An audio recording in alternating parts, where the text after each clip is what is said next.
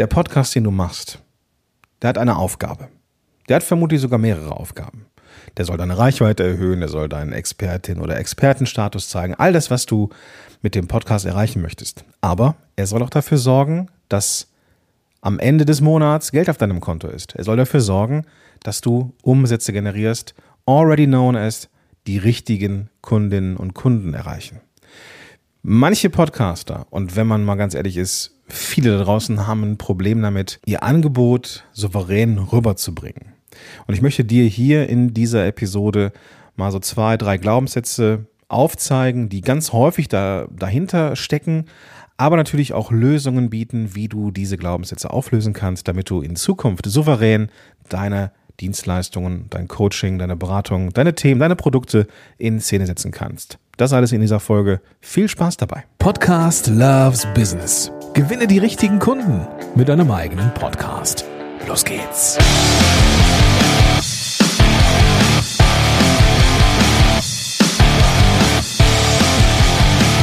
Hi, willkommen zurück zu einer neuen Folge von Podcast Loves Business. Ich bin Gordon Schönwelder, Podcast Coach und darf diesen Podcast hier machen und mit dir über die Dinge sprechen, die mich begeistern, nämlich Podcast im Business für Solopreneurinnen und Solopreneure. Und heute möchte ich einen ganz, ganz wichtigen Punkt ansprechen, nämlich einen, der oft ganz am Ende des Podcasts ist, nämlich der Call to Action, die Handlungsaufforderung in deinem Podcast für deine Produkte, deine Dienstleistungen, deine Kurse, deine Webinare, was weiß ich. Also alles, was du vermarkten möchtest mit deinem Podcast. Und warum das für viele ein Thema ist und nicht immer super angenehm, das möchte ich mit dir heute besprechen. Und das ist etwas, was ich aus meiner eigenen Historie kenne. Natürlich, ja, ich bin ja auch nur einer von uns bin vielleicht ein bisschen weiter als andere da draußen, aber am Ende bin ich ja genauso wie du gestartet, habe meine Erfahrungen gemacht, bin auf die Nase gefallen, habe gelernt und irgendwann verstanden, wie das Spiel funktioniert. Und gleichzeitig, und das ist ganz, ganz wichtig, bin ich immer wieder dabei, auch lernender zu bleiben, denn auch ich darf mich weiterentwickeln, ich darf mich verbessern und eines der Dinge, die noch gar nicht so lange her sind, ist, dass ich den Mut gefunden habe, souverän über meine Produkte und Dienstleistungen zu sprechen und auch stolz drauf zu sein, sie zu haben. Aber da, dazu kommen wir gleich. Wichtig ist ja, dass du in Zukunft, wenn du das nicht eh schon machst, deine Produkte überhaupt in Szene setzt und das Ganze auch noch mit Stolz machst. Den ersten Punkt, den ich dir gerne mitgeben wollen würde, ist, dass es oftmals gar nicht das Coaching, das Online-Programm, der Online-Kurs oder was weiß ich ist, also direkte Verkäufe in deinem Podcast, die du in Szene setzen musst oder darfst, sondern oft ist es ein Schritt davor. Podcast-Hörerinnen und Hörer sind nicht immer direkt mit dem gezückten Portemonnaie vor ihrem vor ihrer Podcast-App, sind also gar nicht direkt bereit, irgendwas zu kaufen und oftmals muss man auch gar nicht Produkte und Dienstleistungen in Szene setzen, weil es vielleicht gar nicht der richtige Schritt ist. Oft kann ein kostenfreies Webinar oder ein Kennenlerngespräch, also etwas, was kostenfrei ist, vorgeschaltet sein. Und du darfst dir überlegen, bevor du übst, deinen Call to Action besser zu machen oder überhaupt erstmal zu machen, darfst du überlegen, was ist überhaupt der richtige Call to Action? Also die richtige Handlungsaufforderung. Was ist der logische nächste Schritt in der Kundinnen- und Kundenreise. Wenn man jetzt mal überlegt, der Podcast hier ist Beziehung. Podcast ist Beziehung. Wenn ich einen Podcast höre und höre jemandem ein, zwei Folgen lang zu, habe ich ein Gespür für ihn oder für sie. Und merke dann auch recht schnell, mag ich, mag ich nicht, vertraue ich, vertraue ich nicht und so weiter und so fort. Und da entsteht natürlich irgendeine Art von Beziehung. Vor allem dann, wenn die Podcasterin oder der Podcaster auch nahbar ist, auch was teilt, dass ich die Person auch spüren kann, dann habe ich ja einen, einen menschlichen Zugang zu dieser Person. Und wenn ich ihr über einen längeren Zeitraum zuhöre, dann weiß ich ja auch, dass diese Person prinzipiell die Abkürzung sein kann zur Lösung meiner Probleme. Und bin ich dann genervt, wenn ich ein Angebot höre oder die Einladung für ein Webinar oder sowas? Nein, natürlich nicht, weil ist ja klar. Ich weiß ja, dass er oder sie mir helfen kann. Naja, mir ist das klar. Und dir ist es auch klar. Das Problem ist nur, dass wenn wir bei unseren eigenen Podcasts ansetzen, oft das Gefühl haben, dass das irgendwie nicht funktioniert. Und drei typische Glaubenssätze möchte ich dir kurz vorstellen, also wirklich nur in aller Kürze vorstellen. Und dann will ich eigentlich direkt darüber, dass du Stoff, Tipps, Tricks, Übungen an die Hand kriegst, dass du deinen Call to Action, deine Handlungsaufforderung, deinen nächsten logischen Schritt für deine Zuhörerinnen und Zuhörer besser auf den Punkt kriegst. Der erste Glaubenssatz, den ich dir mitgebracht habe, ist, ich möchte meine Hörer nicht belästigen oder abschrecken. Es ist verständlich, niemand möchte eine Werbeveranstaltung machen und Zuhörerinnen und Zuhörer abschrecken. Ja, natürlich willst du auch nicht werblich oder schmierig oder aufdringlich wahrgenommen werden. Das ist so, klar, natürlich. Wir haben alle vor unserem geistigen Auge diesen schmierigen Verkäufer, der uns irgendein Bücherabo oder einen neuen Stromvertrag an der Haustür ab, abschließen möchte. Oder wir haben alle schon mal eine negative Erfahrung mit irgendwelchen werblichen, verkäuferischen Menschen gehabt. Und wir wollen natürlich nicht so sein, weil wir haben uns dann nicht gut gefühlt. Ganz ehrlich, wenn du das Gefühl hast, du kriegst irgendwas aufgedruckt und Menschen sind so pushy, ja, wie man so auf Neudeutsch sagt, dann ist das ein kein gutes Gefühl. Und das ist dann diese, dieses Gefühl, was wir assoziieren oder projizieren auf unsere Zuhörerinnen und Zuhörer und denken genau dieses Gefühl, dieses schmierige, dieses fiese, dieses aufdringliche, das würden wir dann auflö äh, auf, aus, auslösen. So ist es richtig, dieses Gefühl beim Gegenüber. Kommen wir gleich zu, wie man das eben lösen kann. Also erster Punkt, ich möchte meine Zuhörer und Zuhörerinnen nicht belästigen oder abschrecken. Verstehe ich. Absolut. Absolut. Zweiter Glaubenssatz, meine Produkte oder Dienstleistungen sind nicht gut genug. Es könnte ja sein, dass du dich vielleicht noch gar nicht so sehr als Expertin oder Experte siehst. Du musst ja auch gar nicht die Nummer eins Ressource sein, aber wenn du Menschen über einen bestimmten Punkt helfen kannst, bist du ja prinzipiell hilfreich. Aber manchmal zweifelst du vielleicht an deiner Qualität oder an dem Wert von deinem Angebot. Das liegt oft daran, dass wir selber vielleicht nicht so selbstbewusst sind, was diesen Bereich angeht. Ja, ja, das, was ich hier mache, das können andere auch. Oder, naja, es ist ja für mich auch nicht schwer, dann ist es für andere auch nicht schwer. Das ist ein echt hartnäckiges Ding. Und ich muss gestehen, in meiner Historie als Selbstständiger war das am Anfang eines der härtesten Brocken, die ich lösen durfte. Podcasting ist für mich nichts, was schwer ist.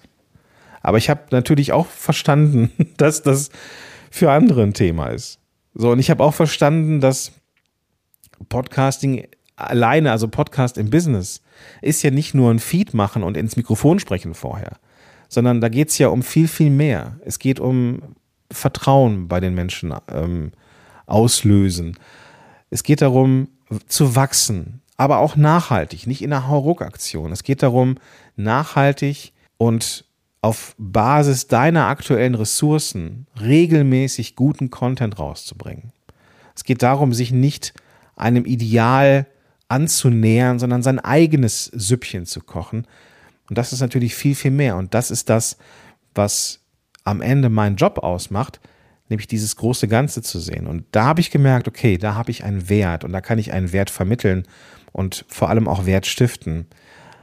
Aber da habe ich sehr, sehr lange für gebraucht, bin ich ganz ehrlich mit dir. Diesen Wert zu sehen und auch den Gegenwert, nämlich Geld, das ist ein Thema, bin ich ganz ehrlich. Da sehe ich manche und denke mir, wow, was ihr für Kohle nehmt. So, ich darf da wirklich noch an meinem Money Mindset arbeiten, wie es so schön heißt. Aber das ist ein Prozess. So, und am Anfang steht oft der Gedanke, meine Produkte und Dienstleistungen sind nicht gut genug. Wie man das auflösen kann, da kommen wir gleich zu. Der dritte Punkt ist, ich bin nicht gut darin, mich selbst zu verkaufen. Das ist so ein klassischer Glaubenssatz. Ich kann mich nicht verkaufen, ich bin kein Verkäufer, ich habe das nicht gelernt. Und das kann ich auch verstehen. Ganz am Anfang habe ich auch gedacht, ja, ich, wie soll ich das denn auch können? Wie soll ich denn auch Marketing können? Ich habe doch Marketing nicht studiert, zum Beispiel. Aber der Punkt ist, es ist eine Fähigkeit, die man erlernen kann.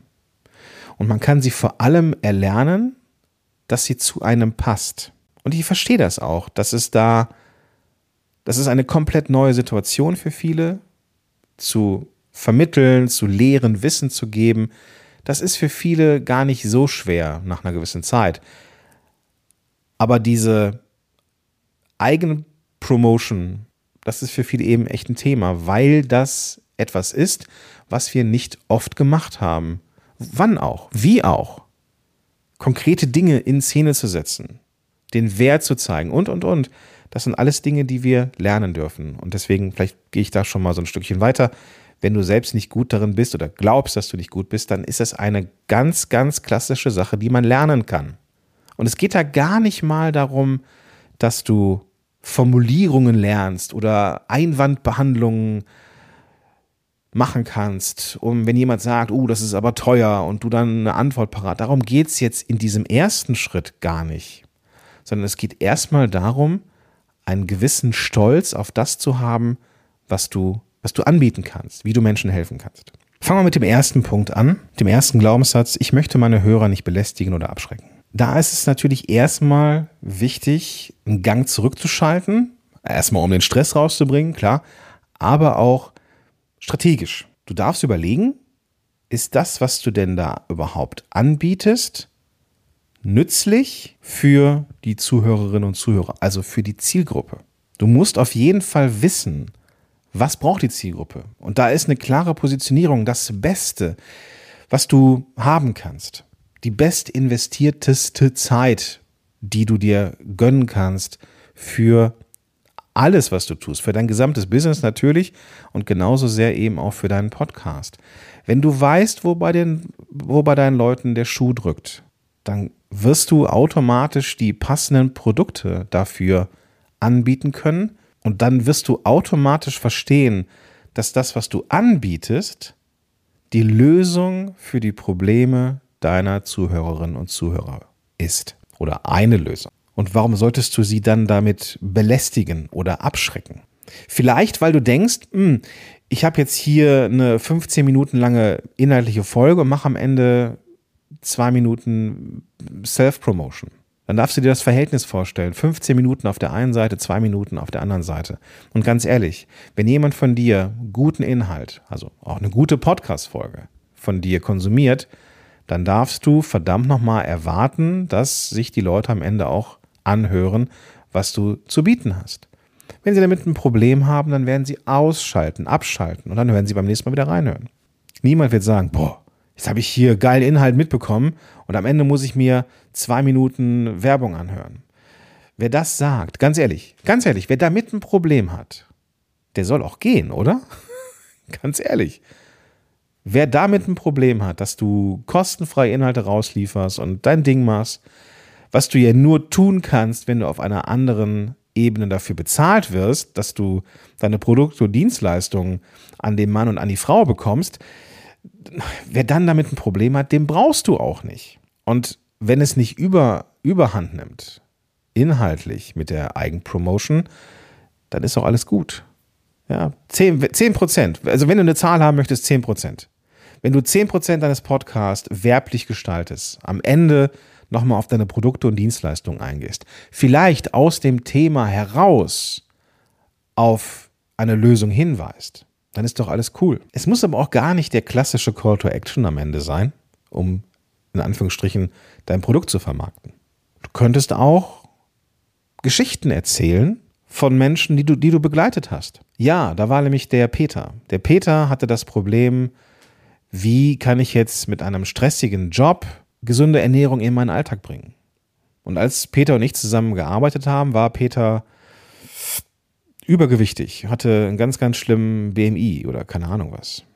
Und wir hatten die zeitlichen Ressourcen uns angeschaut und er hatte am Tag nur x Stunden Freizeit und die wollte er nicht komplett in der Küche verbringen, sondern er wollte irgendwas haben, was wirklich schnell geht. Also, was wir gemacht haben, wir haben ein paar One-Pot-Gerichte für ihn gefunden, die er mag, die er dann auch entsprechend vorbereiten kann, um sie abzufüllen, so Meal Prep-mäßig.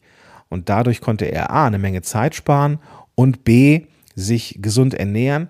Und wie man das konkret machen kann, das verrate ich dir in dieser Podcast-Folge. Zack, hast du dich, wenn du jetzt Ernährungsberater, Coach, keine Ahnung was wärst, im Vorbeigehen über die Geschichte von Peter und wie du mit Peter gearbeitet hast, verraten, wie du arbeitest. Du musst es also gar nicht darauf eingehen, was du jetzt genau anbieten kannst. Und dann sagst du am Ende sowas wie, so, wenn du dich jetzt darin wiedergefunden hast und auch so Themen hast wie Peter, dann lass uns doch mal telefonieren, lass uns zoomen und wir finden raus, wie ich dir helfen kann. Zack, fertig. Mehr muss es gar nicht sein. Das ist keine Belästigung, kein Abschrecken, sondern das ist Lernen am Modell. Da gibt es Forschung zu. Das Modelllernen funktioniert. Ich habe also am Modell Peter gelernt, ah, okay, One-Pot-Gerichte. Noch nie gehört. Also echt nur ein Topf, schnibbeln, alles in einen Topf und dann wird das am Ende ein Gericht. Ah, cool. Verstehst du, was ich meine? Du musst gar nicht sagen, ich kann das und das und das, sondern du zeigst es einfach. Fertig. Und das ist nicht belästigen oder abschrecken. Wie gesagt, das ist Lernen am Modell. Kommen wir zum zweiten Glaubenssatz. Meine Produkte und Dienstleistungen sind nicht gut genug. Haben wir im, im ersten Punkt auch schon drüber geredet. Wenn du weißt, was deine Leute brauchen, wenn du weißt, was deine Leute haben wollen, dann ist es per se erstmal gut. So, es kann aber sein, dass du im Vergleich zu anderen oder noch nicht so souverän bist im Design deiner Produkte und Dienstleistungen.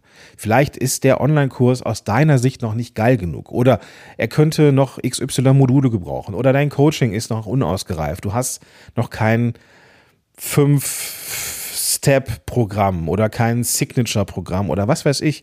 Meine Produkte und Dienstleistungen sind noch nicht gut genug. Das ist ein Thema, keine Frage. Aber schau dir doch mal an, wie das Feedback von den bisherigen Menschen war. Es ist in der Produktentwicklung immer super sinnvoll, eine kleine Beta-Gruppe zu machen. Kennst du vielleicht, man testet ein Produkt oder ein Webinar oder was weiß ich und zeigt dann einer kleinen Gruppe, wie es sein könnte. Also in, in der Produktentwicklung sind es halt auch ähm, MVPs, nennt sich das, Minimal Viable Product, also ein aufs Wesentliche zusammengeschrumpfter, funktionierender Teil muss nicht schön aussehen, muss nicht total gut performen, muss nicht die perfekte E-Mail-Serie Begleitung haben, sondern erstmal aufs Wesentliche. Das ist mein Dropbox-Ordner, da sind sieben Videos drin und die führen dich von A nach B. Bitte schau doch mal drüber. So, das sind dann Leute, denen, die machen dann dieses Programm mit dir, machst also noch irgendwas als Begleitung dazu und gut ist und findest dann raus, ob das Produkt erstmal sinnvoll ist. So, und dann bekommst du doch Feedback von richtigen Menschen, und wenn du dieses Feedback von deinen Leuten immer wieder umsetzt und immer wieder dein Produkt verbessert, verbesserst und nicht verwässerst, ich hoffe, das hat man jetzt richtig verstanden, verbesserst, dann ist es doch erstmal gut. Sammel die Erfolgsgeschichten, die die Menschen dir mitgeben, frag nach, also was klappt jetzt besser und speicher dir alles ab, was die Menschen dir an Rückmeldung geben. Nimm es nicht als gegeben hin, dass wenn Menschen mit deinem Programm oder mit deinem Coaching erfolgreich sind, dass das halt so normal ist. Nein, hol dir Feedback, sammel das Feedback an einem bestimmten Ort, dass wenn du mal wieder zweifelst an der Wirksamkeit deiner Produkte und Dienstleistungen, dass du dir das mal anschaust, dass du Wert in die Welt gebracht hast. Und wenn du an einem Punkt bist, wo du gar nicht weißt, ob die Produkte gut genug sind, weil du sie vielleicht noch nicht verkauft oder angeboten hast, ist das der perfekte Zeitpunkt, um zu sagen, ich mache eine Beta-Runde. Also ich suche jetzt ein paar Leute, die das Beta-Programm mit mir machen für, eine, für einen reduzierten Preis.